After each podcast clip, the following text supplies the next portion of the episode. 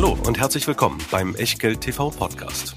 Bevor es gleich losgeht, beachtet bitte unseren Disclaimer auf der gleichnamigen Unterseite auf www.echtgeld.tv. Auf die Inhalte dieses Disclaimers wird zu Beginn einer jeden Sendung explizit eingegangen. Und nun viel Spaß und gute Unterhaltung mit Tobias Kramer und Christian W. Röhl. Herzlich willkommen aus Berlin, herzlich willkommen zu Echtgeld TV und herzlich willkommen zur neuen Ausgabe von Echtgeld TV Feedback. Wir haben für euch zehn Aktien vorbereitet von den Festhalten. 380 Titeln, die ihr euch in den knapp 21 Stunden, die wir die Wunschbox diesmal aufgehalten haben, gewünscht habt. Das macht so ein bisschen die Grundproblematik deutlich, in der wir stehen und ähm, auch die Schwierigkeit deutlich, die wir trotz zahlreicher Doppel-, Mehrfach- und eben auch Sechsfach-Nennungen, wir kommen im weiteren Verlauf dazu, haben diese Sendung und euren Wünschen äh, gerecht zu werden und die Sendung so zu gestalten, dass hoffentlich trotzdem die Mehrzahl von euch zufrieden ist. Wir freuen uns darüber, dass ihr euch diese mindestens eine Stunde für Echtgeld TV nehmt. Und wir, das sind wie immer Christian Viröl und Tobias Kramer. Und natürlich auch, was wären wir ohne ihn? Der Disclaimer. Denn auch heute bei diesen zehn Aktien geht es nicht um Anlageberatung, Rechtsberatung oder Steuerberatung, schon gar nicht um eine Aufforderung zum Kauf oder Verkauf von Wertpapieren, sondern wir tun einfach unsere Meinung kund zu euren Aktienfavoriten. Und was ihr dann aus dieser Meinung macht oder eben nicht, das ist ganz allein euer Ding und somit auch euer Risiko. Wir können dafür keinerlei Haftung übernehmen und überdies auch keine Gewähr für Richtigkeit, Vollständigkeit und Aktualität der Unterlagen zu dieser Sendung, die ihr wie immer in der Echtgeld TV Lounge findet. Echtgeld TV Lounge, naja, das muss ich nicht mehr groß erklären. Unsere Anlaufstelle im Internet, wo ihr nicht nur das ganze Archiv habt, sondern auch den Newsletter-Verteiler mit den Einladungen zur Sendung und bald noch ein paar Aktionen mehr. Also, wenn ihr immer noch nicht dabei seid, dann www.echtgeld.tv kostenlos anmelden und dann heißt es Willkommen im Club. Und jetzt heißen wir euch Willkommen zu zehn Aktien, die ihr euch gewünscht habt und wir starten sofort mit der ersten, die insgesamt dreimal gewünscht wurde und wo man sich bei einer Durchsicht so ein bisschen fragt, ja, was was soll man damit? Was soll man damit mit einem Telekommunikationskonzern, der wirklich picke, packe vollgeladen ist mit Schulden? Die AT&T-Aktie selber steht bei ungefähr 29 Dollar.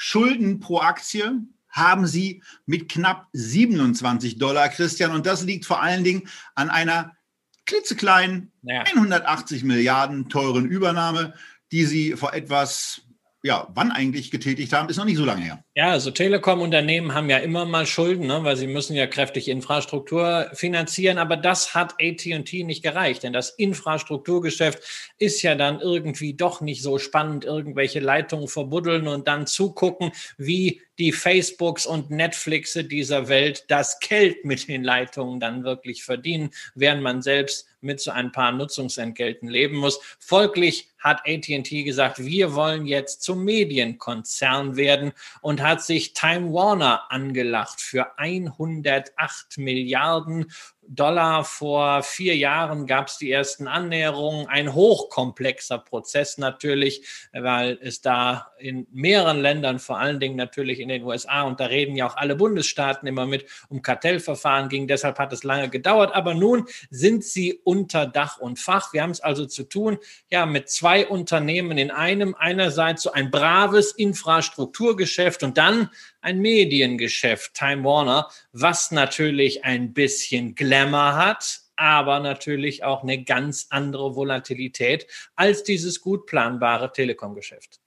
Ja, und wenn man sich die Aktie dann so anguckt, dann sieht man vor allen Dingen eine Geschichte, dass sie in den letzten Jahren von einem Thema vor allen Dingen profitiert hat und Aktionäre von einem Thema profitiert haben. Und das ist die gute alte Dividende, die bei diesem Unternehmen dafür gesorgt hat, dass man überhaupt in einem Plus ist, und zwar in einem Plus in Dollar gerechnet von knapp 50 Prozent.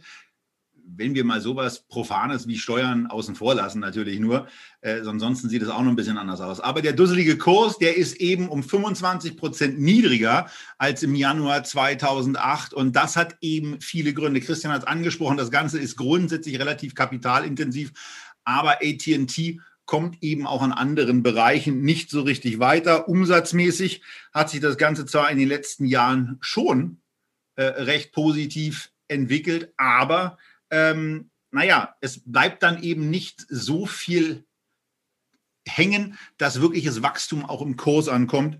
Und ähm, ja, das ist an der Stelle eben bedauerlich. Wenn man sich den Gewinn, gleich Christian, wenn man sich den Gewinn anguckt, sieht man vor allen Dingen eins, dass seit 2017 sich das Ganze ähm, bezogen auf das, was für 2020 so in etwa prognostizierbar ist, halbieren wird und ähm, gegenüber 2017 eben dann geviertelt haben wird. Und naja, das ist eben nicht so richtig großartig. Ja, man muss bei solchen Telekom-Firmen und überhaupt bei Unternehmen, die solche Dividendenrenditen wie AT&T haben, und wir reden hier aktuell inzwischen über sieben Prozent, natürlich immer die Frage stellen, wie nachhaltig ist die Dividende? Hier haben wir es mit einem Dividendenaristokraten zu tun. Und naja, also wenn AT&T die Dividende mal nicht mehr anhebt oder sogar kürzt oder streicht. Es ist ungefähr so, als wenn die Kuppel vom Kapitol fällt. Äh, das wird schon Wellen schlagen, beziehungsweise würde. Man muss sagen, momentan aus einer Free Cashflow Perspektive sowohl die Dividenden als auch die begrenzten Aktienrückkäufe kann das Unternehmen sich leisten. Und was das Down Payment, also das Tilgen der Schulden angeht, ist man auch so halbwegs auf Kurs. Problem ist halt, halt nur, dass dieses zugekaufte Geschäft Time Warner jetzt natürlich immens leidet, auch wieder unter Covid. Äh, der eine oder andere war vielleicht im Kino. Tenet war zusammen mit Mulan die große Hoffnung für das Wiederanspringen der Entertainment-Branche. Mulan haben wir letzte Woche drüber geschrieben, ist äh, drüber gesprochen, ist bei Disney in Streaming gegangen. Tenet ist in die Kinos gegangen, aber das Ergebnis nach allem, was man so bislang liest, wohl eher weltweit noch nicht mal bislang bei 200 Millionen Dollar taxiert. Und sie brauchen 400 Millionen Dollar, um Break-Even zu sein für diesen Film. Und das sind natürlich Risiken, die dazukommen. Und deshalb vielleicht auch bitte meine Skepsis verstehen bei Telekommunikationsunternehmen oder Infrastrukturunternehmen, die plötzlich dann Inhalteanbieter werden wollen durch Übernahmen. Das ging bei AOL und Time Warner schief. Das ging bei Telefonica und Endemol, dem Big Brother Produzenten vor 20 Jahren schief. Und das steht auch hier unter keinem allzu guten Stern erhöht zumindest das Risiko, dass man zwar weiterhin ordentliche Dividenden bekommen wird, aber dass der Kurs dagegen nicht stabil bleiben, sondern eher abröckeln wird und die Dividenden zumindest zeitweise und teilweise auffressen wird. Ja, das Positive bei den 200 Millionen Dollar, die jetzt für Tenet erreicht sind, ist, dass die Leute, die den Film gesehen haben, eigentlich eine ganz gute Motivation haben, ihn nochmal zu gucken, weil die Wahrscheinlichkeit, dass man ihn beim ersten Mal sehen vollständig versteht, die ist in meinen Augen relativ gering. Also ich bin 45 Minuten vor Ende des Films endgültig ausgestiegen. Ähm, und äh, also kann nicht sagen, dass ich diese zwei parallel, äh, aber anders zeitlich gerichteten Handlungsstränge wirklich also inhaltlich nachvollziehen konnte, wer da jetzt gerade vorwärts, wer da rückwärts unterwegs ist. Und ähm, also die Geschichte und, ist arg konstruiert, so gar nicht Action mag, aber Meine Fresse, indem, also. Indem du mir das jetzt noch erzählst und das auch noch coram publico, sorgst du natürlich dafür, dass manche Leute, die zwar cineastisch begeistert sind, aber intellektuell bei Filmen eher beschränkt sind, so wie ich, von vornherein sagen, nö, auch wenn es mal schön wäre, wieder ins Kino gehen, aber der Film ist mir dann zu viel. Ich habe ja schon bei Inception abgeschaltet und da konnte ich auch nur folgen, weil meine Frau mir regelmäßig erzählt hat, was da gerade los ist. Ich mag es da gerne einfacher und das gilt auch für Aktien. Wenn ich Telekommunikation will, dann will ich Telekommunikation in Reinkultur. Wir können gerne mal wieder über eine deutsche Telekom sprechen, die sicherlich nicht so schlecht ist, wie es die Vergangenheit und das Image an der Börse bei vielen immer noch ist. Und wenn ich Medien möchte, nun, da gibt es auch ganz gute Möglichkeiten. Da hatten wir letzte Woche eine interessante, vielleicht momentan nicht kaufenswerte Aktie namens Walt Disney. So, also von daher Brauchen wir nicht, sind wir skeptisch, machen wir weiter. Drägerwerk, ein Unternehmen, was unter anderem beim Hamburger Investorentag präsentiert hat und äh, sich dort vorgestellt hat, als, man muss es dann eben schon so sagen, als einer der auch Profiteure von der aktuellen Pandemie, denn das Geschäftsvolumen hat sich kräftig erhöht. Es gab auch Prognoseanpassungen. So soll der Umsatz jetzt 14 bis 22 Prozent steigen. Und vor allen Dingen das, was die letzten Jahre bei Dräger immer hochproblematisch war, die Marge und die Gewinne, die sollen auf einmal signifikant steigen. EBIT-Marge wird angegeben mit 7 bis 11 Prozent und naja, das wäre dann in der Tat schon mal was. Wenn man sich dann anguckt, wie das Unternehmen gerade so unterwegs ist, dann ist man schon erstaunt, was da auf einer Quartalsebene auch rauskommt. Aber Christian, du bist da so ein bisschen, eigentlich bist du nicht nur so ein bisschen ah. bei dem Unternehmen, oder? Ich bin, also erstmal ist es natürlich großartig, dass wir ein solches Unternehmen auch in der Covid-Pandemie äh, hatten und immer noch haben. Und ich fand auch das Auftreten des Vorstandsvorsitzenden und äh, äh ja, Vertreters der Eigentümerfamilie äh, Stefan Dräger ein Interview, unter anderem ein sehr langes Interview im Spiegel, extrem angenehm in jeder Beziehung, auch was die Einordnung äh, der Perspektiven eingeht, sowohl für Dräger als auch für die Medizintechnik. Technikindustrie. Das auf jeden Fall. Aber äh, das Unternehmen ist ja schon eine Zeit lang an der Börse. Es gab eine ganze Reihe von Querelen immer auch im Familienkreis. Und man darf halt auch sagen, bis 2019 sah das alles immer nicht so wahnsinnig gut aus. Und man muss ja nur auf den Kurs schauen, der ja auch in den letzten zehn Jahren in einem weltweiten Medizintechnikboom eher seitwärts gelaufen ist, wie so eine EKG-Linie.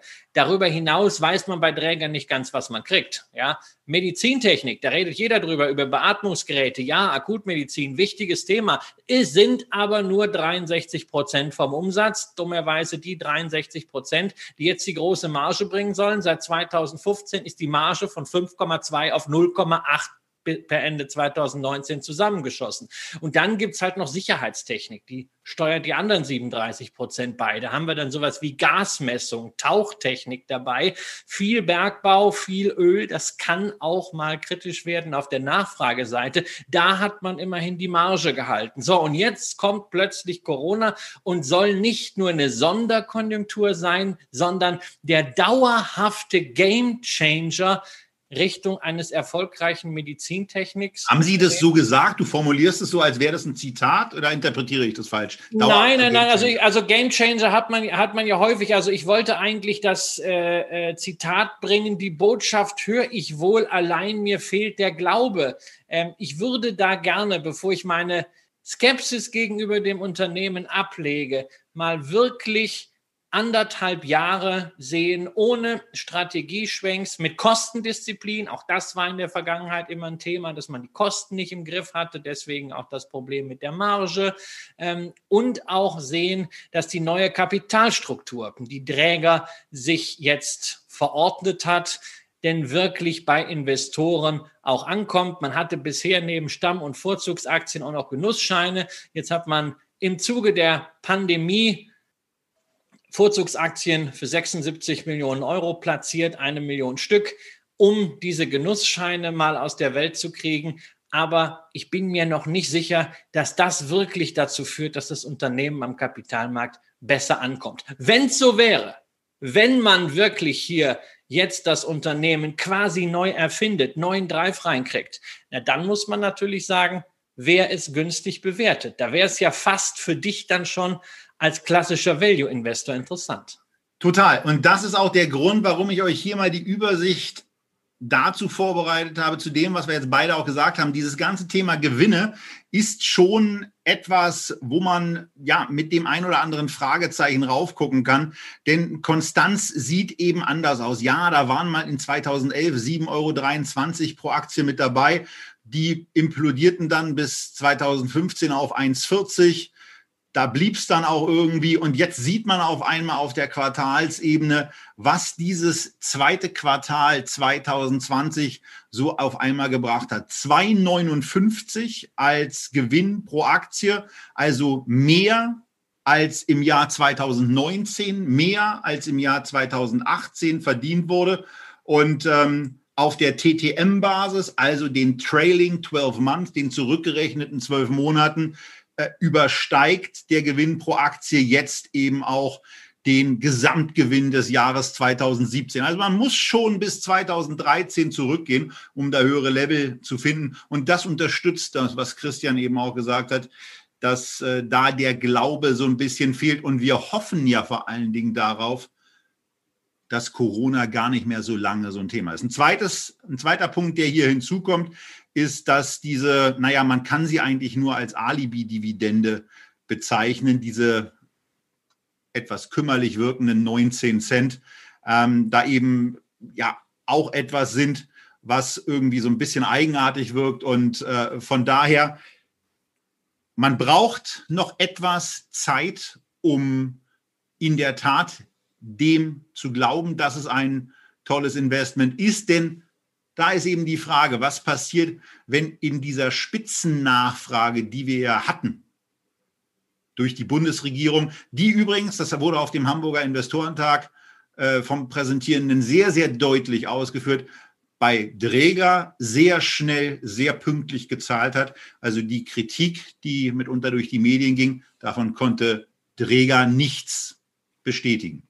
Und äh, ja, von daher, also äh, ist auch kein Investment, was ich, ja. äh, da kann man, glaube ich, sagen, Christian, in unseren Augen auftritt. Wir, wir sollten an dieser Stelle nochmal darauf hinweisen, dass wir für den Medizintechniksektor zwei interessante Unternehmen in der letzten Zeit eingehender besprochen hatten, noch gar nicht lange her, Intuitive Surgical, ja, die Medizinroboter mit Namen Da Vinci und dann natürlich die großartige Holding Danaher, da steckt natürlich auch Umwelttechnik mit drin, aber gerade seit der Übernahme der Medizintechnik-Sparten von GE ist da natürlich Medizintechnik der Schwerpunkt und das wäre da immer mein Favorit. So, und wenn ihr euch fragt, wir bekommen es ja immer öfter und auch in den Kommentaren, in den Live-Sendungen, wie geht das? Ihr geht auf echtgeld.tv, ihr steuert den Bereich Wertpapiere an und tippt dann im Suchfeld zum Beispiel einfach mal Into ein und findet, das ist super, wenn sowas in den Live-Sendungen passiert. Ihr findet da nichts, wo wir uns mal fragen müssen, warum sind denn diese Sachen nicht da? Wenn wir das Ganze mit der Danaher machen, dann bin ich aber froh, dass da zumindest was gefunden wird. Und das mit Intuitive Surgical, das werden wir nachholen. Haben wir das anders geschrieben? Kann das eventuell sein? Ähm, nö, haben wir nicht. Also, Fehler bei der Live-Aufzeichnung, immer super. Machen wir einfach weiter mit der nächsten Aktie. Und da bleiben wir in Deutschland. Und ja, also ich, ich komme da so ein bisschen in diese Situation, äh, dass wir das Unternehmen Havesco, ja, haben hanseatische, hanseatisches Wein- und Sektkontor. Damit fing es mal irgendwie an. Wenn man sich das Ganze anguckt, denkt man eigentlich, oh, das müsste eigentlich klappen. Ja, also dieses Hello Fresh knallt da die Boxen raus, als gäbe es nicht morgen. Was braucht man zu einem guten zu Hause gekochten Essen? Eine Pulle Wein. Würde ja naheliegend sein eigentlich, oder Christian? Naja, also ich trinke ja zum Essen keinen Wein, weil ich vertrage keinen Wein mehr, habe aber auch eigentlich jeden Wein getrunken, den man mal getrunken haben muss. Hab ja meinen Weinkeller weitgehend verschenkt. Ja, ihr habt ja auch einiges davon bekommen. Und ans ansonsten, ähm, nein, äh, ich finde den Vergleich mit äh, Hello Fresh äh, nicht, nicht ganz fair, ähm, weil es natürlich ein anderes Geschäftsmodell ist, ähm, was man auch anders skalieren kann. Man hat hier ja einerseits E-Commerce gehabt, man hat aber natürlich auch die Läden, Jacques Weindepot und Ladengeschäfte haben in der Pandemie sicherlich nicht so viel Spaß gemacht. Dazu kommt ja auch, dass äh, Havesco mit Wachstum ein bisschen vorsichtig sein wollte, denn sie haben ja mal was gewagt vor einigen Jahren. Sie haben eine Akquisition getätigt in Österreich, Wein und Co. Sehr, sehr schöne Weinbars. Ich, warst du auch mal dort in Wien, also die Wein- und Co-Läden? Äh, War in Wien, aber nicht in äh, diesen Läden. Aber diese Läden, diese Läden sind wirklich großartig. Man sitzt sehr schön. Dummerweise hat der CEO also selber zugegeben, na, wir haben uns da ein Fass ohne Boden angelacht. War so ein Zitat, was er immer gegenüber börsengeflüster.de. Aber der ist nicht schlecht. Gary und Kruse äh, rausgehauen hat. Und äh, da sieht man schon, dass man vielleicht jetzt etwas vorsichtiger daran gegangen ist während der Pandemie und jetzt auch nicht da die volle Marketingoffensive gefahren hat, wie das HelloFresh getan hat. Ja, aber weißt du, das ist genau der Punkt. Und das ist, das ist ja das, wo ich dann sage, in dem, in dem letzten Bericht, der kam, das verstehe ich dann eben nicht. Also da wird berichtet, wir haben es hier mal vorbereitet, das Ergebnis der betrieblichen Tätigkeit stieg von 8,8 auf 13,1. So, das klingt doch erstmal super. Ähm, und damit 48,9 Prozent, insbesondere E-Commerce, E-Commerce mit einer EBIT-Verdreifachung, Retail mit einem Plus von 16,8. Also die Leute sind da schon in Läden gegangen. Das, was wirklich weggebrochen ist, ist das Thema B2B. Restaurants, was sollten sie denn machen? Ja, die brauchten ja ihren Weinkeller nicht aufstocken. Die waren eben eher frustriert und haben möglicherweise in ihrem Weinkeller gesessen und ein paar Pullen weggezogen. Aber so, vollkommen klar, dass das, ein, dass das ein Problemfeld ist und das hat man ja insgesamt auch sehr gut bewältigt. Aber was ich nicht so ganz verstehe, ist, dass man beim, und das seht ihr beim betrieblichen Aufwand hier ganz schön, diese 21,3 Millionen Klar, viel Geld, um Gottes Willen, nicht falsch verstehen. Aber wenn ich mir das Vorjahr angucke, da wurden 20,6 Millionen ausgegeben. Und das ist eine Steigerung hier von 3,4 Prozent, während der sonstige betriebliche Aufwand beispielsweise, also für Provisionen, auch für Fracht und Logistik, äh, spürbar stärker gestiegen ist. Und da hätte ich mir ein bisschen mehr Mut gewünscht, gerade in einem Umfeld, wo sowas wie Home Cooking eine erkennbare, und also erkennbar war es nun, war, war das nun wirklich, auch wenn sich bestimmte Kursentwicklungen vielleicht ein bisschen überproportional dann abgespielt haben. Aber lassen wir das, bleiben wir bei dem Unternehmen. Hier hätte ich mir gewünscht, dass hier deutlich mehr in das Thema Marketing auch gegangen worden wäre und muss dann eben einfach sagen, davon bin ich enttäuscht. Das ist mir ein bisschen zu dröge und da sage ich dann eben auch, dann ist es eben ein Investment, was sich in meinen Augen nicht aufdrängt. Da gibt es spannendere Unternehmen, die auch mal die Gunst der Stunde oder die Opportunität der Stunde nutzen. Ja, das sehe ich auch so. Vor allem stört mich hier etwas, was ich bei anderen Unternehmen eigentlich immer sehr toll finde, äh, nämlich die Dividende. Weil ausgerechnet in dieser Pandemiesituation. Stört die Dividende? Stört an dieser Stelle die Dividende und zwar Jetzt. die Dividendenentscheidung Obacht und die Dividendenentscheidung dieses Jahres. Also grundsätzlich für diejenigen, die den Chart gesehen haben, ist natürlich klar, Havesco ist ein Dividendenwert, 21 Jahre immer Dividende gezahlt, natürlich ab und zu auch mal gesenkt, ein bisschen zyklisch, aber trotzdem auch ein wesentlicher Anteil des Gesamtertrags dieser Aktie, die ja kursmäßig so weitgehend bei 40 schläft. Aber dieses Jahr hat man es meiner Ansicht nach übertrieben. Man hat nicht nur die Vorjahresdividende gezahlt, sondern mitten in der Pandemie, statt, wie Kollege Kramer sagte, doch mal Geld in die Hand zu nehmen, für Investitionen, für Marketing hat man nochmal auf die 1,30 Dividende einen Bonus von 45 Cent draufgesattelt. Das kann man natürlich jetzt so interpretieren, dass man sagt, ach, das ist doch total anlegerfreundlich, weil die Anleger doch vielleicht von anderen Firmen gerade keine Dividenden bekommen haben und Havesco stopft nicht nur die Korken in die Flaschen, sondern stopft auch die Löcher in den Depots der Aktionäre. Ja, aber wenn ich bedenke, dass 72 Prozent der Havesco-Aktien bei den Firmen von Großaktionär Detlef Meyer liegen, dann hat vor allem der Familien, also der Großaktionär, die Aktionärsfamilie sich dort mal die Taschen gefüllt und Geld aus dem Unternehmen herausgenommen, dass man das auch noch dann mit 28 Prozent Streubesitz teilen muss. Naja, das ist halt die dumme Geschichte. Aber das hat für mich an dieser Stelle nichts Positives, sondern sieht eher so aus, als wenn man da irgendwo mal vielleicht ein Loch stopfen musste. Ja, und, und lass mich da ganz kurz rein, weil der, der Punkt ist, äh, du hast diese 55 Cent Bonus angesprochen.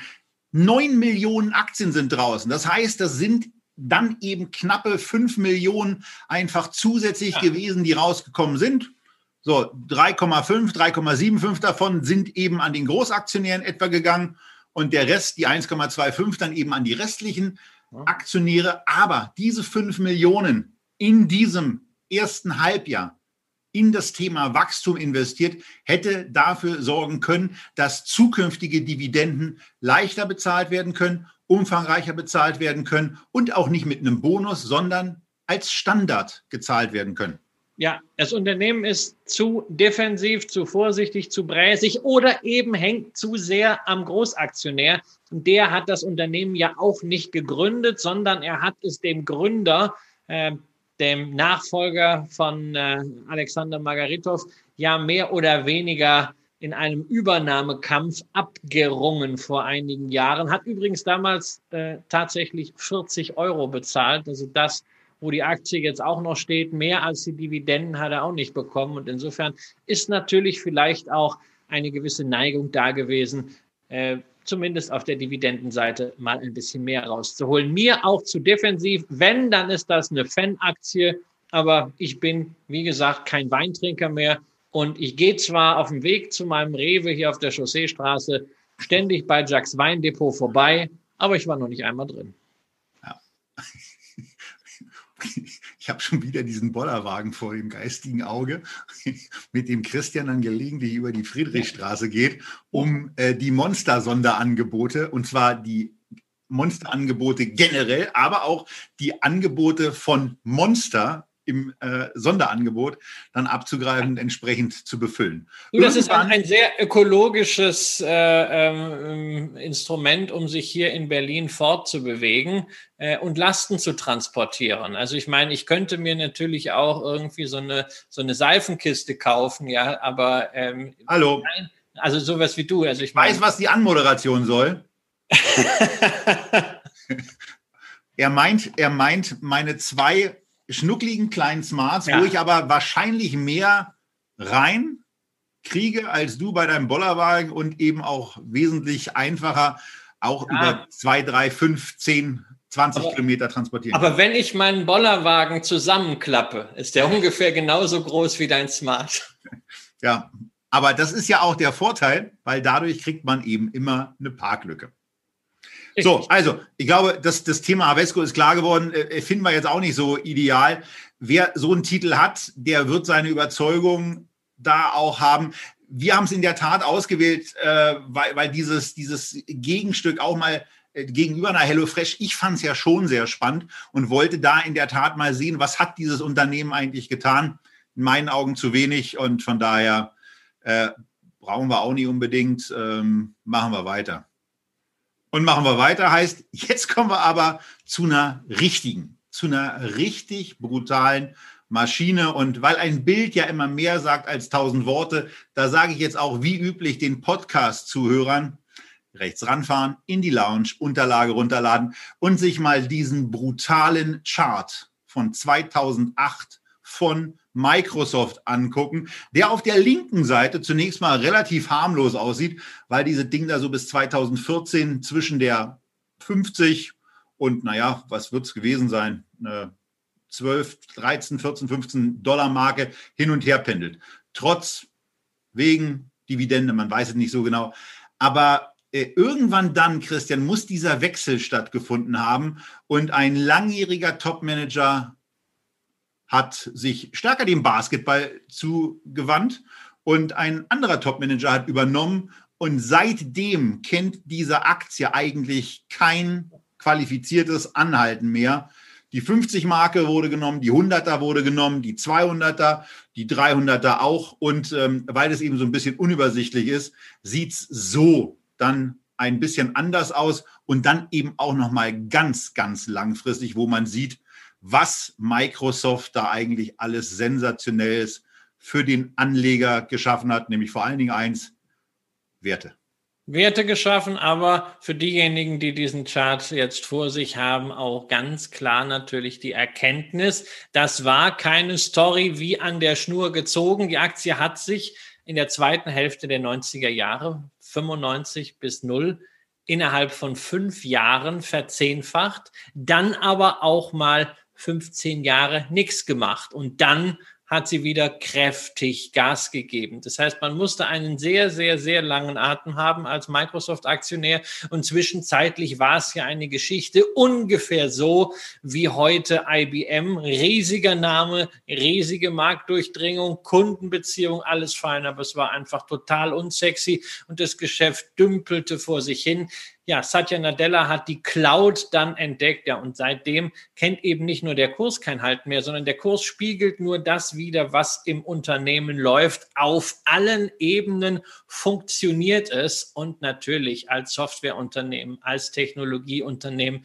muss man auch hier wieder sagen, Corona-Profiteur. Übrigens in einzelnen Sparten sogar stärker als bei diesen hochspezialisierten Firmen, die separat an der Börse gelistet sind. Zum Beispiel Microsoft Teams hat im Corona-Quartal 890 Prozent zugelegt an Subscription Revenue. Zoom dagegen nur in Anführungszeichen 677. Das heißt, trotz ihrer Größe sind die in diesen Sparten richtig dynamisch unterwegs. Und man darf ja nicht vergessen, sie haben genügend Sparten. Sie haben all das, was die Angreifer unabhängig bieten als Insellösungen, haben sie auch. Vielleicht nicht so gut, häufig natürlich auch zu stark verquickt mit der Gesamtstruktur, wobei geschäftlich darin der Charme liegt, für den Nutzer vielleicht nicht immer, auch gerade mit Blick auf Datensicherheit und Datenkongruenz. Aber sie decken halt alles ab und können mit ihrer Größe, auch wenn die Zeiten mal schwieriger werden für IT-Budgets, den kleineren natürlich das Wasser abgraben. Und wenn das nicht funktioniert, weil Microsoft irgendwo doch zu spät war, tja, dann kaufen sie es halt. So wie bei LinkedIn, wo man sich irgendwann gesagt hat, wir haben nichts im Social-Media-Bereich, wir brauchen was. Und dann haben sie sich das reingeholt, lange mit 20 Prozent pro Jahr gewachsen. Was mich bei Microsoft regelmäßig ärgert, ähm, sind, dann, sind dann so Sachen, wie sie bestimmte Sachen im Produktmanagement leider Gottes nicht vernünftig auf die Kette bringen. Ich bin der Meinung, dass sie Skype als mega geiles Messenger-Produkt der ganz, ganz frühen Stunde verhunzt haben und eine signifikant andere Marktposition haben müssten, wenn man sich überlegt, was in diesem ganzen Messaging-Markt mit WhatsApp, mit iMessage, mit Telegram und so weiter los ist. Da war Skype viel früher da, hatte Telefonfunktionen viel früher. Und ähm, Microsoft hat dieses Produkt leider nicht in die Position gebracht, wo es hingehört hätte und wo es auch hingekonnt hätte.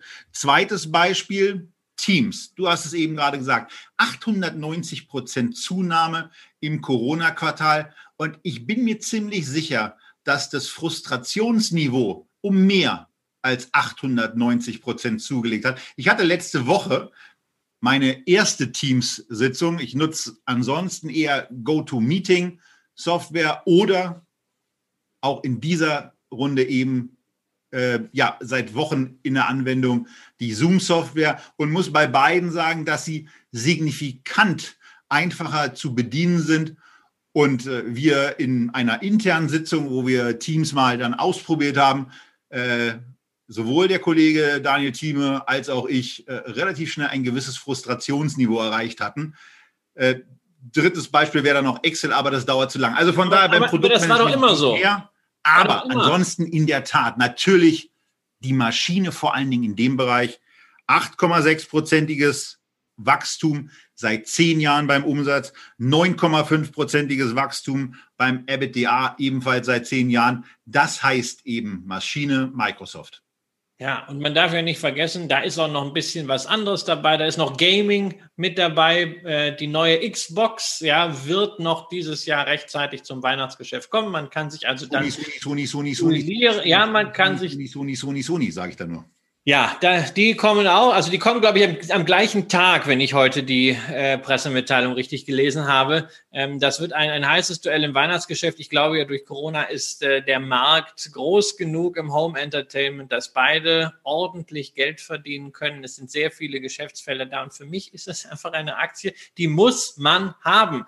Als langfristiges Standbein im Technologiebereich. Das ist Grundausrüstung wie auch bei einem PC. Selbst auf meinen Apple-Systemen habe ich natürlich Microsoft Office und Microsoft Excel laufen, denn also mit dem Numbers äh, von Apple, da kannst du ja keine fünf Zahlen addieren, äh, dann rödelt das ja schon. Also Apple mag vielleicht Grafik, aber Zahlen irgendwie gar nicht. Ähm, insofern, man kommt nicht dran vorbei, an der Aktie auch nicht. Man muss vielleicht zum gegenwärtigen Zeitpunkt nicht über 200 Dollar dafür zahlen, sondern man kann auch mal warten, dass die Aktie, wenn man noch nicht drin ist, ein bisschen runter korrigiert. Ansonsten ist es auch ein hervorragendes Investment, um einen Sparplan zu äh, befüllen, wenn man halt nicht mit einem ETF agiert, sondern, das ist ja auch vielfach möglich, mit kleineren Sparplänen sich sukzessive ein langfristiges Einzelaktienportfolio zusammenspart. Microsoft bringt alles mit, was dazugehört, um in diesem IT-Bereich ein ganz starkes Standbein zu haben. Und wo wir gerade bei Sparplänen sind, sei uns auch genau dieser Hinweis erlaubt. Wo kann man Sparpläne machen? Bei Brokern. Und wenn ihr mehrere Aktien sparen wollt, dann müsst ihr bei Scalable noch ein wenig warten. Aber wenn ihr jetzt schon euer Depot eröffnet, dann seid ihr dann eben auch mit dabei, wenn es losgeht. Sparpläne gibt es schon sehr, sehr ordentlich, nämlich zum Beispiel für alle in Deutschland angebotenen und auch gehandelten ETFs. 1300 sind dabei. Da geht es mit 25 Euro los und das Thema Aktien wird da natürlich irgendwann nachkommen. Und für 2,99 im Monat habt ihr die Mitgliedschaft, wenn man so will, beim Prime Broker und könnt so viele Orders aufgeben, wie ihr wollt. Die im Moment ab 500 Euro und so viele ETF-Sparpläne zunächst mal auch anlegen. Dann wisst ihr schon mal, wie es geht, bevor es dann beispielsweise auch mit der Microsoft-Aktie losgeht. Und wenn ihr lieber sagt, ach nee, also ich will doch jetzt nicht einzelne Aktien ansparen, sondern ich hätte lieber eine ganz große Lösung, irgendwas, was auch nicht nur ein Aktienmarkt ist, sondern vielleicht gleich ein diversifiziertes Portfolio und das dann am besten auch noch nachhaltig. Auch dafür gibt es Lösungen, ganz neue Lösungen von BlackRock, Multi-Asset-ETFs, wo dann wirklich alles in einem drin ist, sogar die Diversifikation nach Assetklassen und die ESG-Kriterien. Und das findet ihr auch direkt auf der Scalable Capital Homepage. Einfach auf den Link klicken unterhalb dieses Videos. Bei der Gelegenheit können wir auch noch mal auf die Sendung von letzter Woche verweisen, als wir eine tolle andere ETF-Lösung, wo es nur um Aktien geht, besprochen haben. Das ist auch noch mal eine Erwähnung wert. Auch der Free Broker, da habt ihr einen Sparplan mit dabei, könnt euch einen ETF aussuchen ähm, und in der Just One-Kategorie wäre der Van Eck Equal Weight World Fonds eine wirklich schöne Lösung. 250 Einzeltitel sind dort drin. Einmal im Jahr werden sie gleichgewichtet und ihr habt eben nicht dieses Klumpenrisiko, wie es es im Moment im S&P 500 mit den Fangaktien anzutreffen gibt. Aber wir machen jetzt weiter mit, ähm, ja, mit, eigentlich, wir machen ja eigentlich weiter, Christian, mit TikTok. Langeweile, oder? Ja, irgendwie Lange, schon, ja. Langeweile. Also, also man, man kriegt diesen Eindruck ja nicht weg. Man kriegt diesen Eindruck ja nicht weg, dass Larry keinen Bock mehr auf Segeln, sondern jetzt auf Social Media hat, Christian. So, die Rede ist von Larry Ellison, dem Chef von Oracle. Oracle übrigens vor 20 Jahren das viertgrößte Unternehmen vom Börsenwert an der Nasdaq. Das war mal ein Riesenbrecher. Naja, ist es immer noch, aber es sind halt einige andere dran vorbeigezogen an diesem Softwareunternehmen, das irgendwie ja beim Umsatz und beim Gewinn so ein bisschen vor sich hin düdelt, aber jetzt plötzlich in den Schlagzeilen ist, denn man will TikTok, die chinesische Video-App, übernehmen. Kriegt sie natürlich nicht und übernehmen ist nicht, aber es soll jetzt irgendwie auf eine Partnerschaft hinauslaufen. Das zumindest der Stand heute, 17. September. Ähm, was das Ganze am Ende kosten soll, ob überhaupt die US-Regierung da ihr Platz gibt, wie das ausgestaltet wird, das weiß noch keiner. Ähm, was Oracle davon hat, weiß man auch nicht so recht. Gut, es könnte eine Milliarde Umsatz fürs Cloud-Geschäft bringen, aber man hat halt auch insgesamt schon 36 Milliarden Dollar Umsatz und davon 27 Milliarden im Cloud-Geschäft. Also es wäre jetzt auch nicht so der Breakthrough. Das Einzige wäre, die Firma wäre mal wieder richtig in den Schlagzeilen. Ein Twitter-Follower von mir hat es gesagt, na ja, gut, dass ich nicht Microsoft, sondern Oracle, das Monsanto der Social-Media-Plattformen ans Bein binden will. Ja, und äh, den Chart, den Christian eben angesprochen hat, diese Entwicklung Oracle versus Nasdaq 100, den könnt ihr als Videozuschauer hier sehen. Die Podcast-Zuschauer wissen es jetzt aber wirklich, was sie tun müssen. Aber da sieht man dann eben, dass auf einer indexierten Ebene, gerade auch in den letzten Jahren, der Nasdaq davon galoppiert ist und eben 50 Nee, das stimmt gar nicht. Auf der indexierten Basis hat er sogar 100 Prozent mehr zugelegt, denn Oracle steht bei 200 auf der indexierten Basis, der Nasdaq bei 300. Naja, und äh, das ist eben von der Performance her dann das Doppelte was man als Anleger mit dem Nasdaq gemacht hat. Also von daher, da bringt dieses Investment nicht. Und man muss eben da auch sagen, das, was bei Oracle ein ganzes Stück skeptisch macht, findet sich dann einfach im Unternehmen selber. Financial Engineering hatten wir ja öfter schon als Thema. Und wenn man sich die ganz puren Zahlen mal anguckt, zehn Jahre Umsatzwachstum, vier Prozent auf Unternehmensebene. Gewinnwachstum 5% auf Unternehmensebene. Aber wenn man dann mal so diesen klitzekleinen Kniff macht und nicht auf den Gewinn, sondern auf den Gewinn pro Aktie guckt, dann äh, sieht das etwas anders aus. Denn dann, Christian, ist da auf einmal ein zehnprozentiges Wachstum und du weißt auch warum. Naja, weil man, äh, wenn man nicht mehr Gewinn macht, man den Gewinn je Aktie aber nach oben kriegen will. Was muss man machen? Man muss einfach den Nenner runterkriegen. Also die Anzahl der Aktien reduzieren. Und das macht Oracle extrem fleißig in den letzten fünf Jahren über ein Drittel der Aktien aus dem Markt gekauft. Nur mal so die Relationen alleine aus den letzten zwölf Monaten. Man zahlt Dividenden, das ist schön, zwölf Anhebungen in Folge, 50 Prozent vom Gewinn, das ist eine ganz feine Sache. Aber die Dividenden verschlingen drei Milliarden Dollar. Dann die Aktienrückkäufe allein in den letzten zwölf Monaten 19 Milliarden Dollar. Macht also 22 Milliarden Dollar, die man rausgefeuert hat an die Aktionäre.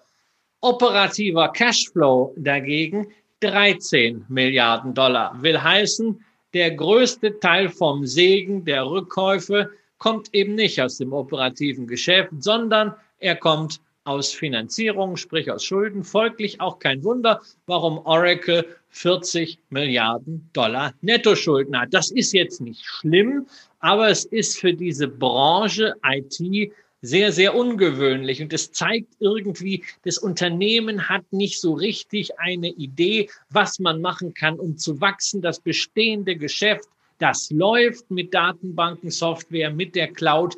Aber wie man da irgendwie mal mehr draus machen soll, so ein Game Changer hat, wie damals das Cloud-Geschäft von Satya Nadella bei Microsoft, das hat man nicht. Ja, und ob jetzt TikTok dieser Game Changer sein soll, mit einem so komplexen Deal, der schon so schwierig anfängt, mit so vielen Fragezeichen, wage ich zu bezweifeln. Deshalb muss ich da sagen, wir haben eben über eine richtig gute Softwareaktie gesprochen, nämlich Microsoft. Wir haben über andere gute Softwareaktien hier gesprochen, zum Beispiel über Salesforce. Wir haben eine SAP, im Echtgelddepot. Das sind alles Unternehmen, bei denen es ausreichend Kaufgründe gibt, sowohl fundamental als auch teilweise gerade SAP relativ von der Bewertung. Warum um alles in der Welt Oracle? Ich habe keinen Grund gefunden.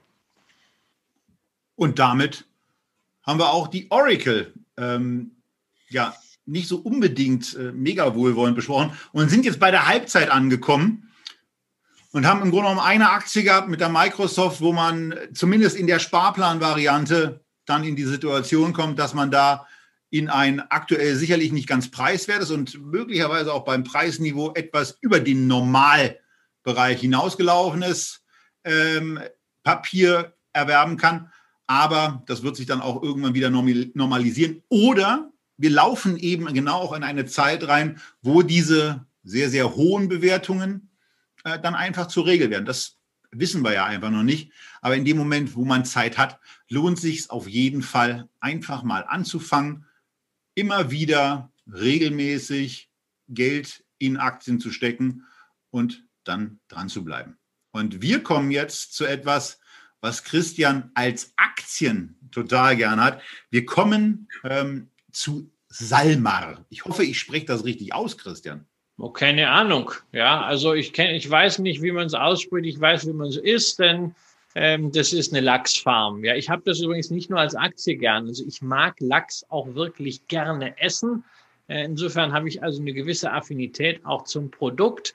Und ja, die Aktie oder generell Lachsfarmen, das war ja mal eine richtig heiße Story, als es an den Börsen entdeckt wurde. Einige Jahre, das waren Zuwachsraten ja fast wie in der Technologie auch Salma, wenn man sie denn mal glücklich erwischt hat vor einigen Jahren, war zwischenzeitlich ein Ten-Bagger, also eine Riesenwachstumsstory. Als die Riesenwachstumsstory raus war, haben plötzlich die Dividendenjäger diese Lachsaktien entdeckt. Ähm, ja, die Dividenden waren sehr üppig, vier, fünf, sechs Prozent gab es zeitweise, leider sehr häufig aus der Substanz oder aus sehr, sehr großen Gewinnanteilen, deswegen auch nicht nachhaltig. Ja, und jetzt ist so ein bisschen der Lack ab, insbesondere natürlich bei Movi, dem Weltmarktführer der Lachsfarmen, aber auch bei Salma hat sich's ein bisschen abgekühlt. Die Aktie läuft nur seitwärts, auch weil viele Dividendenjäger draußen sind, denn Dividende gab es für das Geschäftsjahr 2019 im Geschäftsjahr 2020 eben keine. Gab es gar nicht? Nein, die Dividende ist ausgefallen dieses Jahr. Kannst du mal sehen. Dann sind meine Unterlagen an der Stelle falsch. Ähm, denn da hatte ich noch was anderes zu stehen. Aber dann ist es an der Stelle eben so. Äh, wir, haben, wir haben auf jeden Fall diese, so, eine, so, eine abgeteilte, so eine abgeteilte Entwicklung gehabt wo man erstmal in diesem Wachstumsbereich Lachs drin war, die Story gespielt hat, dann die Dividendengeschichte gespielt hat und im Übrigen davon ja auch sehr, sehr gut, das muss man ja dann auch sagen, profitieren konnte, wenn man einen solchen Titel im Bereich 2014 erworben hat. Klar, 2012 wäre dann nochmal besser gewesen, weil es da von sehr, sehr niedrigen Niveaus losging. Aber äh, es geht ja auch darum, was passiert in der Zukunft, wie relevant wird dieses Thema Fischfarmen, Fischzucht an der Stelle bleiben, bei all dem, was wir jetzt auch schon immer stärker im Bereich von Fleisch erleben, auch von Lebensmittelskandalen erleben. Also werden dann auch diese Fischfarmen irgendwann stärker in den Fokus rücken und vielleicht eben auch Alternativen gefunden werden. Äh, für mich ich habe diese, diese Lachsfirmen sowieso nie so besonders interessant gesehen. Ähm, Christian, das, den hast du mehr abgewonnen als ich und hast sie sicherlich auch irgendwie im Depot. Nein, ich mag, ich habe eine Salma im Depot, weil ich mag grundsätzlich dieses Geschäft. Ähm, ich glaube, dass Fisch zum Ernährungsmix dazugehört. Fisch ist sehr gesund, aber die Story war mir an der einen oder anderen Stelle immer ein bisschen zu heiß gemacht. So nach dem Motto, Leute, denkt doch mal, wenn endlich der gesunde Fisch und die dreifach ungesättigten Omega-3-Fettsäuren entdeckt werden, dann plötzlich der Fischkonsum, der explodiert oder die Preise explodieren. Naja, man muss da sehr, sehr vorsichtig sein. Also der Fischkonsum, der kann gar nicht so großartig steigen, denn konsumiert werden kann nur, was da ist. Und wenn die Nachfrage nach Fisch steigt, ist es nicht wie bei einem Technologieprodukt, bei einer Cloud-Software, wo man einfach dann mehr Lizenzen rausschickt, sondern äh, wir reden hier über Nahrungsmittel. Das muss kultiviert werden. Das dauert jahrelang, bis solche Zuchtfarmen dann wirklich arbeiten und bis man harvesten, bis man ernten kann dort. Und das Zweite ist, wir stellen immer wieder fest, wenn der Lachspreis sich nach oben bewegt, drückt das sofort die Nachfrage. Weltweit ist man doch da preissensitiver, als man sich das vorgestellt hat. Nichtsdestotrotz langfristig finde ich ein interessanter Markt, ein Markt, der natürlich kein Basisinvestment ist, wie eine Nestlé oder wie eine Danone. Aber wer diese Aktien im Depot hat und sagt, also ich hätte gern noch was Nachhaltiges mit dabei, wo ich vielleicht auch eine Beziehung dazu habe zum Produkt, etwas, was mal in einer anderen Jurisdiktion ist, nämlich in diesem Fall wie fast alle Lachsaktien in Norwegen und was dann, wenn ordentliche Cashflow da sind und man auch wieder klarer sehen kann, auch wieder eine Dividende abwirft. Für den ist Salma eine spannende Depotbeimischung, insbesondere weil diese Nachhaltigkeitspositionierung beim Unternehmen wohl recht stark ist. Ich sage bewusst wohl, weil mir fehlt das letztendliche Know-how einzuschätzen, welches Nachhaltigkeitssiegel jetzt unbedingt besser ist. Aber ich habe von mehreren Leuten gehört, dass diese Zertifizierungen ein bisschen qualifizierter noch sein sollen als zum Beispiel beim Weltmarktführer Movi. Hier haben wir es mit einem etwas kleineren Unternehmen zu tun. Marktkapitalisierung 5 Milliarden. Insgesamt sehr, sehr solide finanziert. Aber das ist keine Geschichte beim KGV von 17 jetzt, wo man sagt, da muss ich heute rein und kann das vielleicht in sechs Monaten mit 30 Prozent plus verkaufen, sondern das ist etwas, wenn man sich jetzt dafür entscheidet, das gehört ins Depot, das lässt man liegen, so wie man auch eine Lachsfarm aufbaut, drei bis fünf Jahre. Und dann bin ich nach wie vor der Meinung, wird man mit diesem Unternehmen Spaß haben. Wir hatten jetzt also Telekommunikation, Gesundheit, wir hatten Wein, wir hatten Software, wir hatten Langeweile eines Vorstandsvorsitzenden und wir hatten Fisch. Und jetzt ist langsam aber sicher einfach mal Zeit für Rock'n'Roll. Rock'n'Roll sieht an der Stelle so aus, dass wir Square haben. Square wurde insgesamt viermal gewünscht und ist ein Unternehmen, das mitgegründet wurde von einem absolut geschätzten Vorstands Mitglied, das Christian immer wieder applaudierend begleitet, nämlich von ja. Jack Dorsey, zu dem wir gleich noch ein bisschen was hören. Aber weswegen sage ich Rock'n'Roll? Nicht nur, aber auch wegen des Charts, den wir vorbereitet haben, aber vor allen Dingen wegen dieser Zeile, die es auf Guru Focus eben erst seit 2012 gibt. Da fing das Unternehmen mal an mit 203 Millionen Dollar Umsatz. Und dann ging es aber mal so richtig los.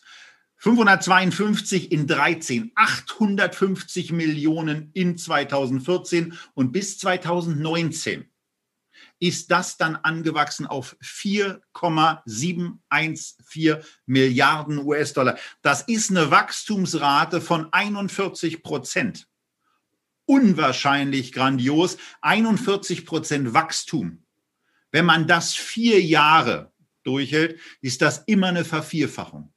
Vier Jahre, 41 Prozent, Vervierfachung von der entsprechenden Metrik. Dass man dabei dann nicht so unbedingt in erster Linie auf den Gewinn schaut, ist in meinen Augen vollkommen okay.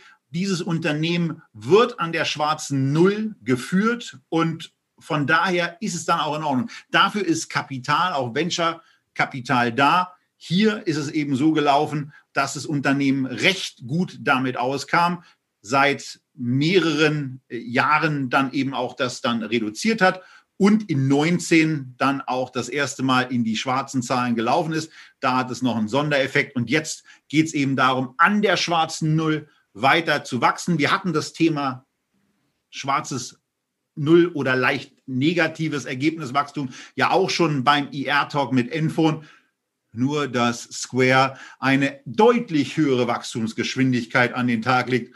Und Christian sagt euch jetzt noch ein paar Worte A zu Jack Dorsey und B dazu, was Square eigentlich macht.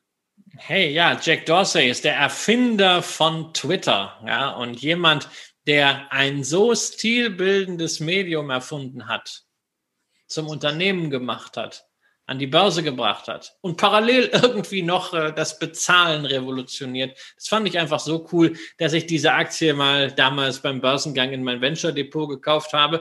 Ja, und das ist natürlich eine der Venture Sachen, die wirklich gut aufgegangen sind und wo ich auch wirklich aus vollem Herzen dabei bin. Einerseits wegen Jack Dorsey, andererseits, weil ich das Geschäftsmodell äh, cool finde, nämlich die Fokussierung darauf, kleinen und mittleren Unternehmen, vor allen Dingen so gewerbetreibenden Einzelhändlern, auch Restaurants, den Einstieg ins bargeldlose Bezahlen zu ermöglichen und da drumherum ein komplettes Ökosystem zu strecken, bis hin ja zu Anfängen einer kleinen Warenwirtschaft, Invoice, Tax, also Rechnungen, Steuern, das alles mit dabei. Natürlich der Kern des Ganzen ist die Transaktionsabwicklung 2,75 Prozent, ist so die äh, häufigste Marge, die man da für diese Zahlung nimmt. Ihr habt wahrscheinlich auch schon häufig diese kleinen Geräte gesehen, die man auf Smartphones draufstecken kann, auf iPads draufstecken kann oder die einfach im Restaurant rumliegen und man legt seine Karte drauf.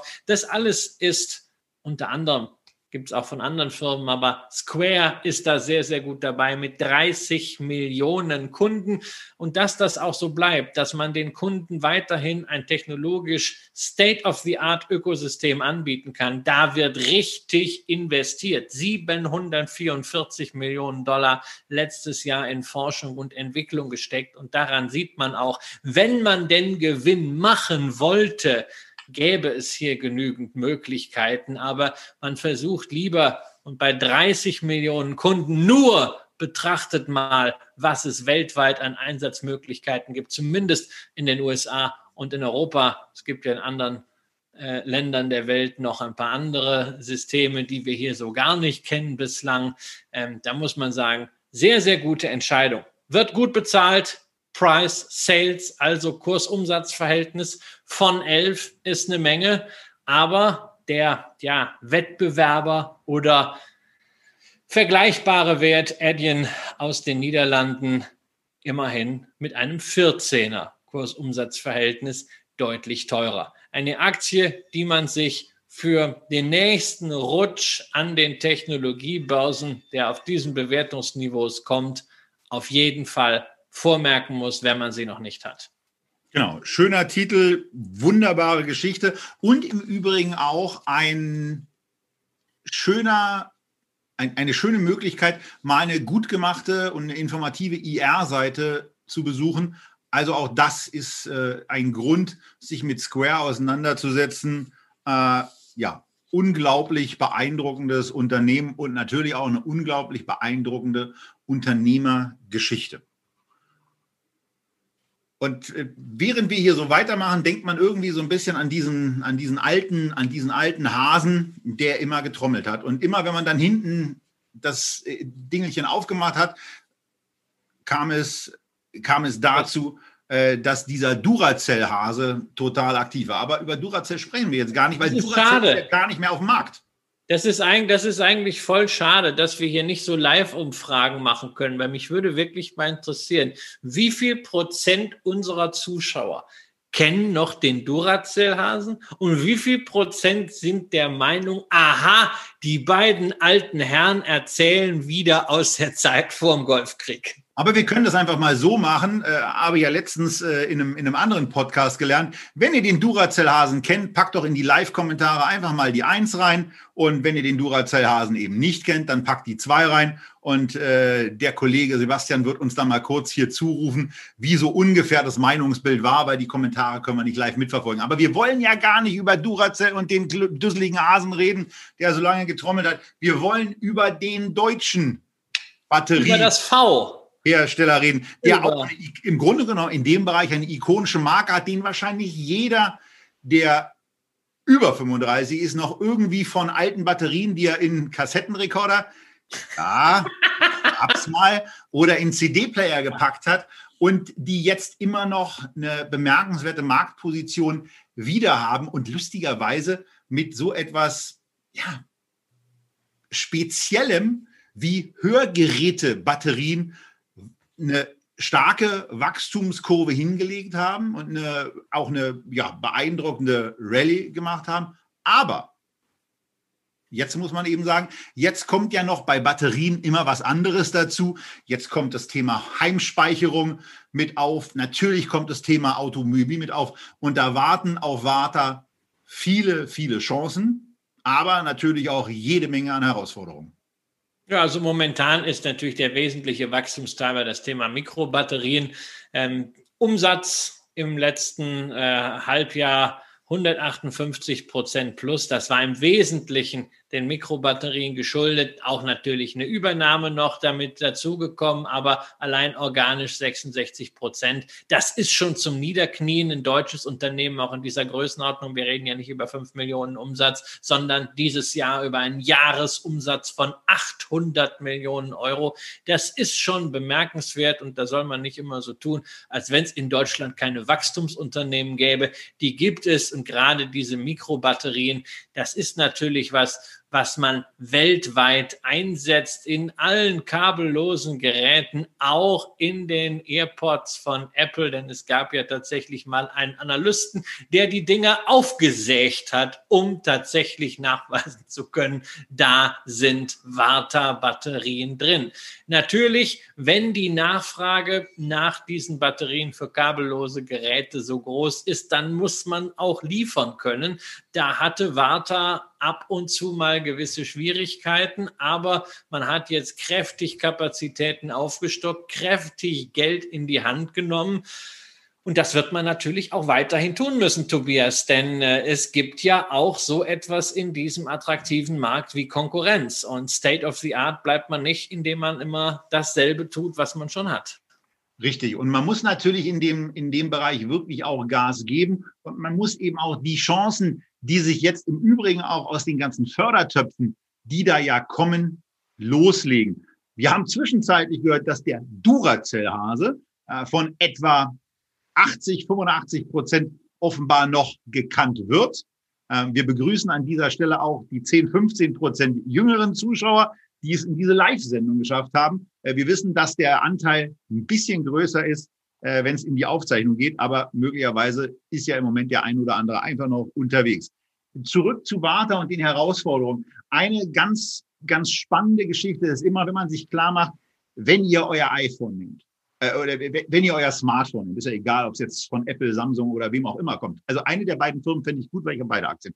Also, wenn ihr euer Smartphone nehmt, wenn ihr euer Tablet nehmt und wenn ihr euren Laptop nehmt, dann habt ihr natürlich jetzt schon Batterie- und Akkutechnologien, die ihr mit euch rumtragt. Aber wenn ihr euch vergegenwärtigt, was passiert, wenn ihr euch einen, äh, einen Volkswagen mit Elektroantrieb zulegt oder ihr in der Möglichkeit seid, euch einen Tesla zuzulegen oder ihr irgendwas anderes automobilelektrisches erwerbt, dann vertausendfacht ihr eure Batterienutzung. Und das ist eben der Markt, um den es jetzt geht. Jetzt, wo das Wachstum im, in verschiedenen Batterie, in verschiedenen Speicherbereichen Fahrt aufnimmt. Nicht nur beim Auto, wo es jetzt relativ deutlich schon zu spüren ist, sondern eben auch im Bereich der privaten Haushalte, wo die Skaleneffekte und die Produktivitätsfortschritte dazu führen, dass es auf einmal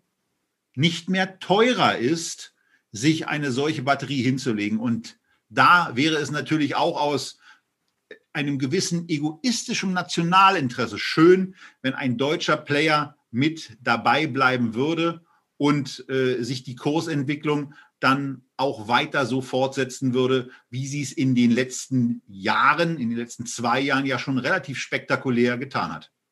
Ja, der Charttechniker würde wahrscheinlich jetzt sagen, da sehen wir einen Doppeltop ja, bei 125. Da ist die Aktie zweimal nach unten dann abgeprallt. Ich bin ja mit solchen Formulierungen immer sehr skeptisch, weil Aktien sind keine Bälle, die irgendwo abprallen und der Aktie an sich ist egal, ob sie nun auf 125 ist oder auf 120, sondern es geht um die Marktteilnehmer. Aber man sieht, dass da oben jetzt vielleicht die Luft ein bisschen dünn wird. Trotzdem darf man nicht vergessen, dass wir es hier nicht mit einer Luftnummer zu tun haben. Das ist keine Nikola oder so, sondern die haben reales Geschäft. Die arbeiten mit Unternehmen wie Apple nachweislich zusammen. Ähm, sie investieren und sie haben das Potenzial, in verschiedenen Bereichen weiter zu den Besten zu gehören. Und wenn man mal ein bisschen fortschreibt, wenn Sie in den nächsten vier Jahren weiter mit 20, 25 Prozent nur hier wachsen, dann können die auf einen äh, Umsatz kommen von rund zwei Milliarden äh, Euro. Und wenn die Marge, die momentan bei 11 Prozent ist, aber netto auch schon bei 13 war, mal Richtung 15 geht, dann sind wir bei 300 Millionen Ertrag. Und wenn man darüber dann ein KGV legt von 25 bis 30 sind wir bei einem Börsenwert, der doppelt so hoch ist wie heute. Und da sind noch keinerlei spekulative Übertreibungen dann drin, wenn man wirklich mal irgendwie im Autobereich irgendetwas hätte. Das heißt, wer davon ausgeht, dass Warta die technologische Kompetenz weiterhin halten kann, der kann in der Aktie weiterhin auch mal eine schwierige Phase mitnehmen, vielleicht da nachkaufen. Von den Zahlen her hat das alles, was eine solche Erfolgsstory braucht. Aber lass uns, lass uns das, äh, lass uns diese Einigung da zumindest erzielen, Christian, nicht von nur 20 Prozent Wachstum zu sprechen oder nur 20 oder 25 Prozent Wachstum. Das ist schon echt ein Hammer, weil das immer wieder, also, und das müssen wir ja auch immer wieder quasi auch den Zuschauern, den Zuhörern einbläuen. 20 Prozent Wachstum auf einen längeren Zeitraum wie fünf Jahre ist eine Ver 2,5-fachung. 1,2, also 2, nee, 25 Prozent Wachstum auf fünf Jahre ist eine Verdreifachung. Und das ist eben das Beeindruckende, was, wenn man das schafft, was ja nicht so wirklich leicht ist, äh, was dann eben auch die Chance darstellt und wo sich dann eben auch Kennziffern dramatisch verschieben können. Genau, aber das genau muss natürlich diese Aktie auch schaffen. Für mich ist sowas nichts, um da substanziell Geld reinzulegen. Das ist jetzt sowas äh, äh, bei mir ganz klassisch fürs Venture Depot. Denn substanzielles Geld lege ich da rein, wo ich ein Proof of Concept habe, wo ich vielleicht nicht mehr äh, das Wachstum von 40, 50 Prozent habe, sondern ich bin halt so der klassische Microsoft, Apple, Walmart oder sonst was Anleger. Ähm, da geht's bei Warta noch lange nicht hin, sondern für mich ist das auch ganz klar eine Venture-Position und äh, ich hoffe dann, dass ich sie äh, dann jetzt doch mal irgendwann mit einem Limit abgreife. Ja, wo du gerade vom Thema Limit sprichst, das ist eine ideale Überleitung zum nächsten Titel, denn wenn du bei dem Titel, den wir jetzt besprechen, mit Limiten arbeitest, ja, dann sind diverse ausgefüllt worden. Wenn du möglicherweise irgendwo bei einer Kursregion von knapp 100 US-Dollar angefangen hast, mal Limite bei 80 oder bei 70 oder bei 50 oder dann auch bei 40 reinzulegen, ist es nicht schön.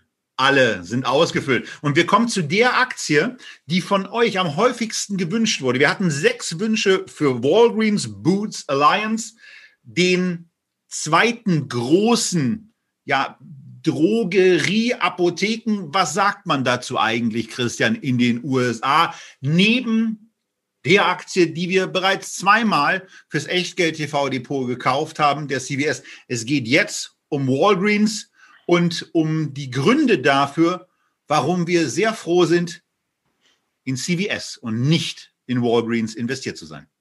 Ja, man nennt sie Pharmacy Retailer oder Retail Pharmacies. Ja, also sie bringen die Medikamente in die Breite. Das ist das wesentliche Thema, wobei es natürlich dort auch ein, klar, äh, ein Drogeriegeschäft gibt und übrigens bei Walgreens auch noch ein Großhandelsgeschäft mit dabei.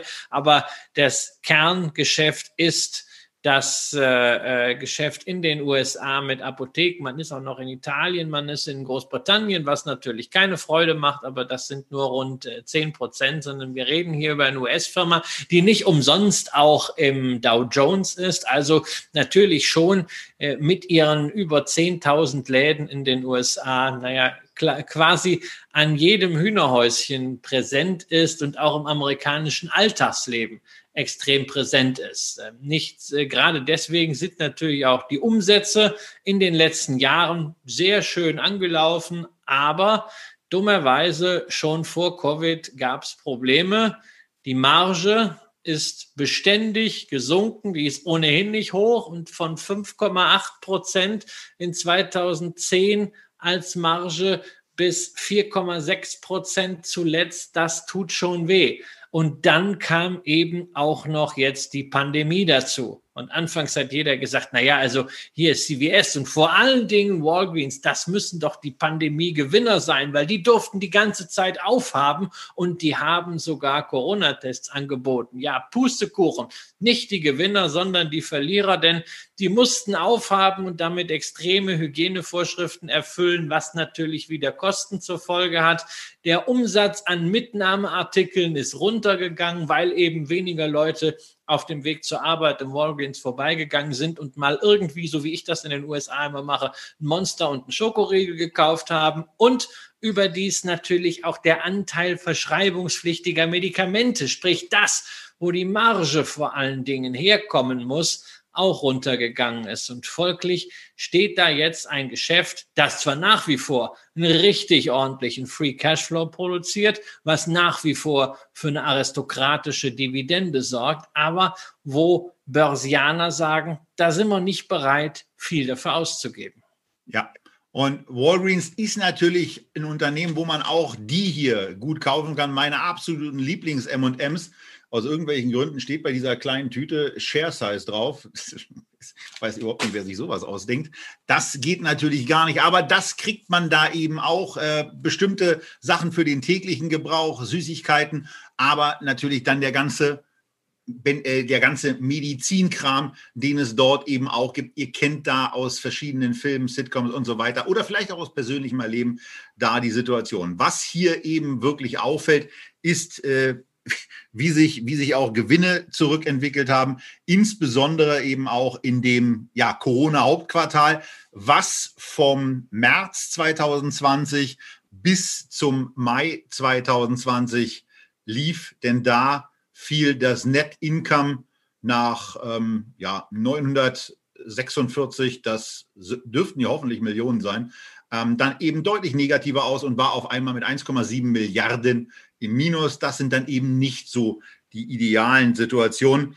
Und ähm, dann wird es eben irgendwann auch bei einem Thema schwierig, Christian, das eben Dividende heißt. Denn ähm, da muss man sich ja dann auch fragen, wie lange oder wie, wie agieren die da? Denn Walgreens ist ja da jemand, der in den letzten Jahren da auch kräftig erhöht hat. 2016 war die Dividende noch bei 72 Cent.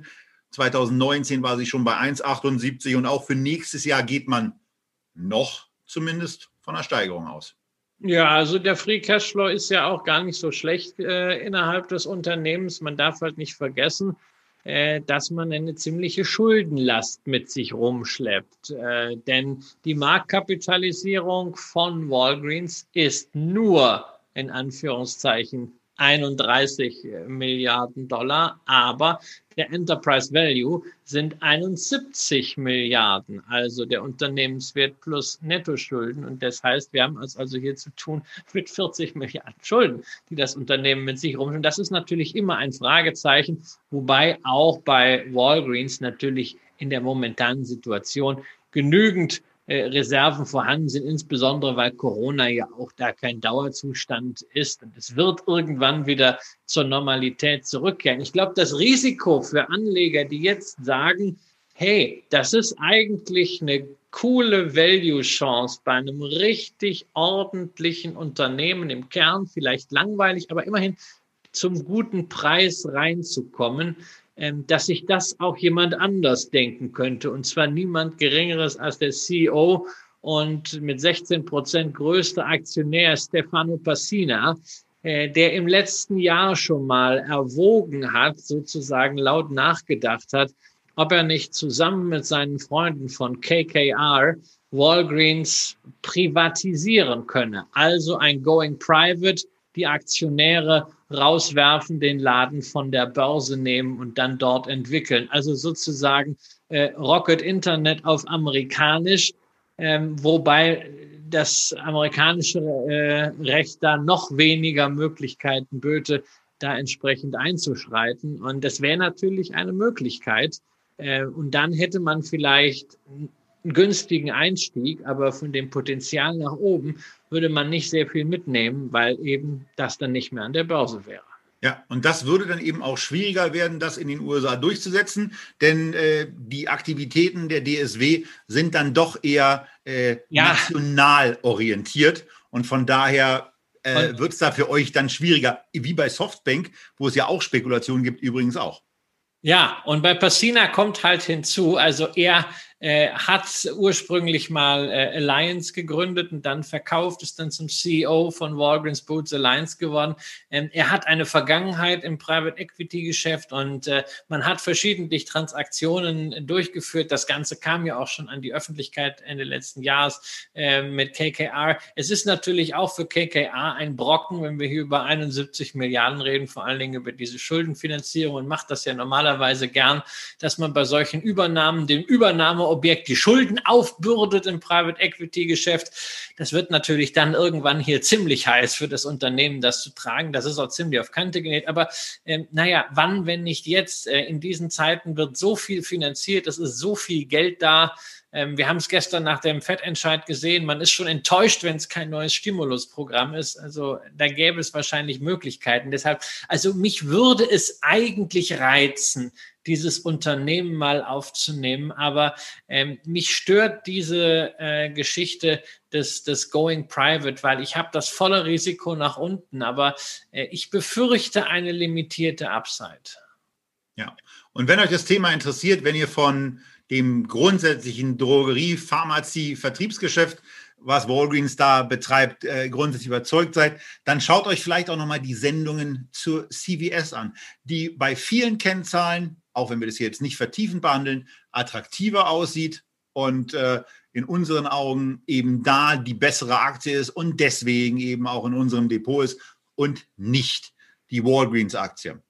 Und äh, wenn euch dieses ganze Thema auch dessen, was da, was da gerade so bei Rocket passiert und wenn ihr wissen wollt, was Christian da so gerade an Fragen eingereicht hat, dann denkt daran, ihm auch zu folgen, nämlich auf dem Channel, den er auf Twitter hat, CW Röhl wenn ihr so die ein oder anderen äh, Gedanken und auch Artikel sehen wollt, die ich da so veröffentliche, dann ist es TAC Berlin. Und natürlich das, was wir hier so machen, Echtgeld TV. Auch dieses Unternehmen Twitter von Jack Dorsey ins Leben gerufen.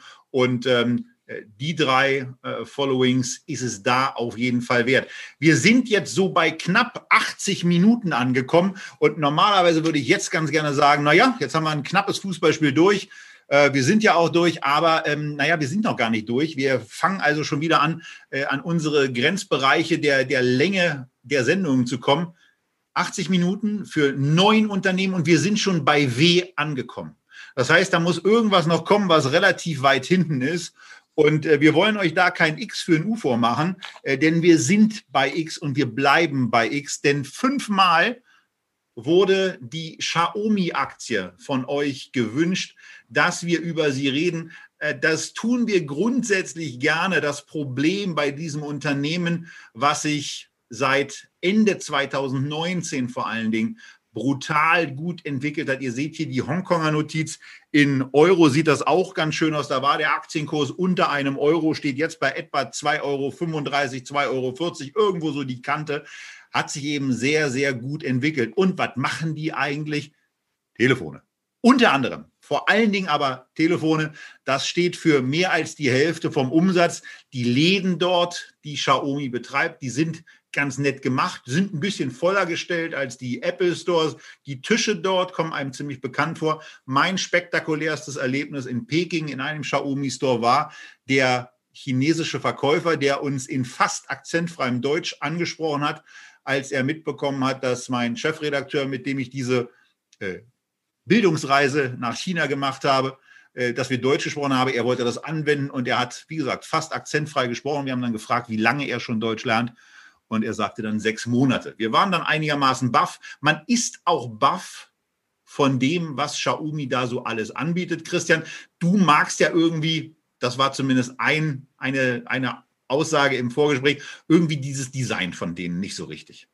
Ja, also ich bin wahrscheinlich da irgendwie, wie man heutzutage so schön sagt, biased. Ne? Also ich habe alles von Apple, äh, vom, vom Rechner über iPad, iPhone bis hin zur Watch, die jetzt leider äh, kaputt ist. Also übrigens Tipp an euch alle, ne? nicht die Apple Watch auf Fliesen fallen lassen, so auf so einen schönen Steinboden. Das kann böse enden mit der Spider-App, aber es gibt ja zum Glück jetzt bald eine neue.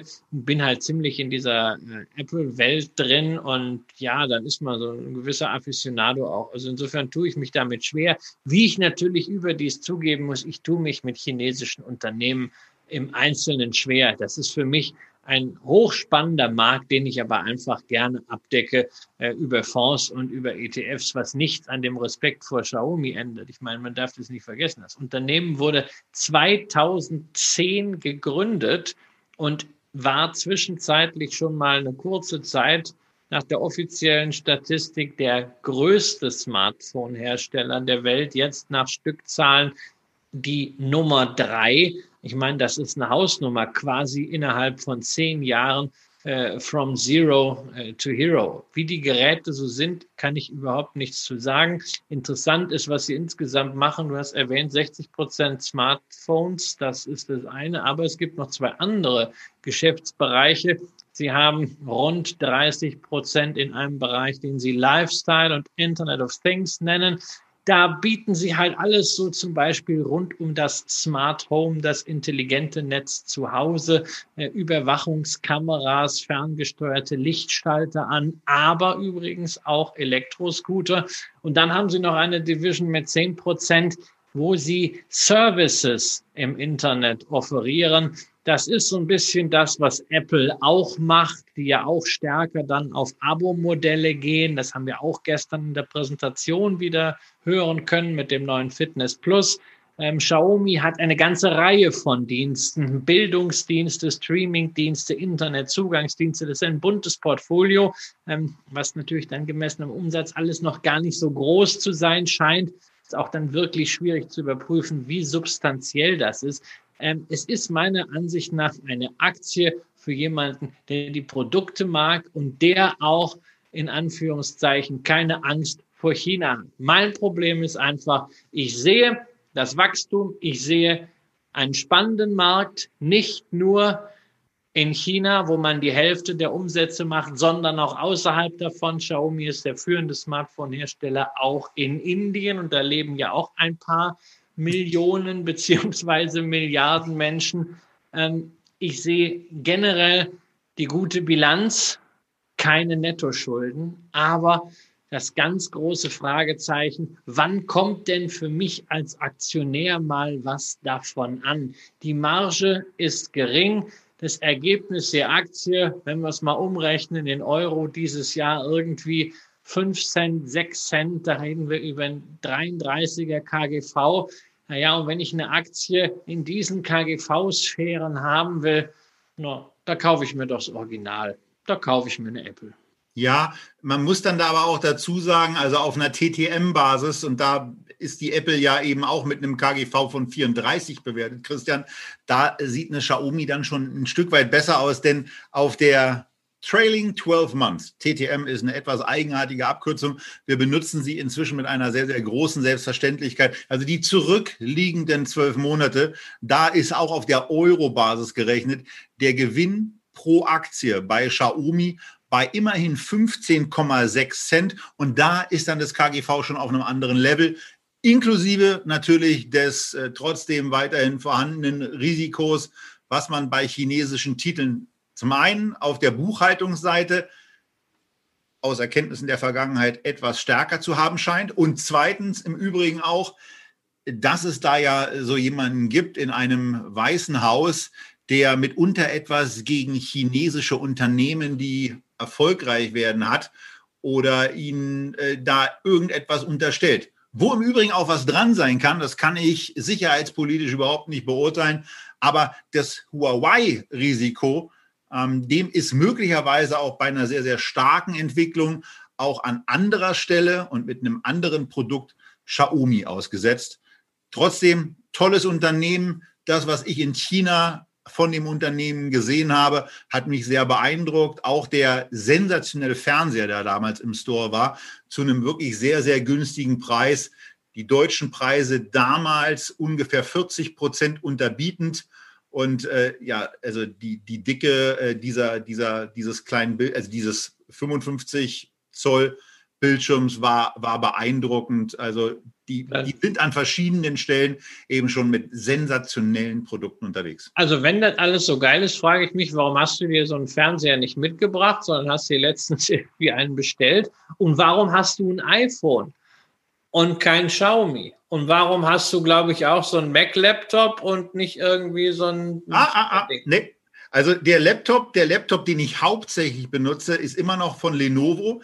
Inzwischen ja, gut, sagt er immer wieder der älteste in der Firma, äh, der benutzt wird, aber das System äh, läuft einfach vernünftig. Also und das iPhone, du weißt es doch selber, das ist ein Login-Effekt. Ich bin da auch wirklich eine faule Socke. Ab einem gewissen Alter wirst du nicht mehr, äh, reduziert sich die Wechselfreudigkeit. Also zumindest bei den Telefonen äh, sagt man das äh, allen, allen Menschen nach. Manche Menschen äh, erhöhen die Wechselfreudigkeit bei anderen Themen. Dazu gehören wir beide auch nicht. Aber nun gut, bei Telefon äh, bleibe ich höchstwahrscheinlich dem iPhone treu. Aber ich ärgere mich wirklich, dass ich die, die Xiaomi-Aktie nicht irgendwie so im Bereich 1 Dollar, äh, 1 Euro, 1,20 Euro gekauft habe. Denn ähm, wie gesagt, der Eindruck von dem Unternehmen war toll. Und äh, von daher gratuliere ich jedem, der das Unternehmen hat und kann eigentlich auch verstehen, wenn man ein hohes Maß an Vertrauen bei Xiaomi auch einbringend in diese Aktie investiert. Zum Schluss dann die Frage, Tobias. Wir hatten zehn Aktien jetzt insgesamt. Wenn du jetzt heute kaufen müsstest, welche Aktie würdest du kaufen? Jetzt nicht mit Limit geben und nicht irgendwie. Nee, nee, nee, ist schon klar nicht hätte, wenn und aber und Xiaomi ist ganz toll, aber zu teuer, weil ich meine, wenn du glaubst, dass es sich verfünffacht, dann kannst du es immer noch kaufen. Ja, ja, genau. Also äh, wenn ich eine Aktie kaufen müsste, quasi mit aufgesetzter Schusswaffe vom Scalable Marketing Beauftragten, der sagt, Kramer, kauf jetzt was, dann, dann würde ich Xiaomi kaufen. Aber ähm, da uns äh, Scalable da ja komplett freie Hand lässt müssen wir das jetzt nicht machen. Und äh, ich muss das nicht machen. Ich gebe die Frage aber sehr gerne zurück. Was würdest du tun? Äh, also Microsoft würde ich immer kaufen, aber habe ich ja schon. Insofern wäre es Warta. Und das war Feedback für heute. Wir haben die 90 Minuten fast voll gemacht. Zehn Aktien, knappe 90 Minuten. Wir hoffen, ihr hattet Spaß daran. Wir freuen uns wie immer über eure lobenden, aber auch kritisierenden Kommentare unterhalb des Videos. Und vor allen Dingen freuen wir uns über insbesondere im iTunes App Dingens äh, Podcast Store abgegebene Bewertungen mit fünf Sternen und vor allen Dingen da eben auch gerne mit einem Kommentar. Das hilft uns, diese Wachstumsgeschwindigkeit, die die Podcasts gerade in der Tat an den Tag legen, beizubehalten und ähm, dann freuen wir uns darauf, wenn uns mehr Leute hören. Und äh, wir freuen uns auch darauf, wenn ihr beim nächsten Mal wieder mit dabei seid. Aus Berlin, dann sendend Christian und Icke mit Echtgeld TV. Tschüss, bis zum nächsten Mal. Tschüss.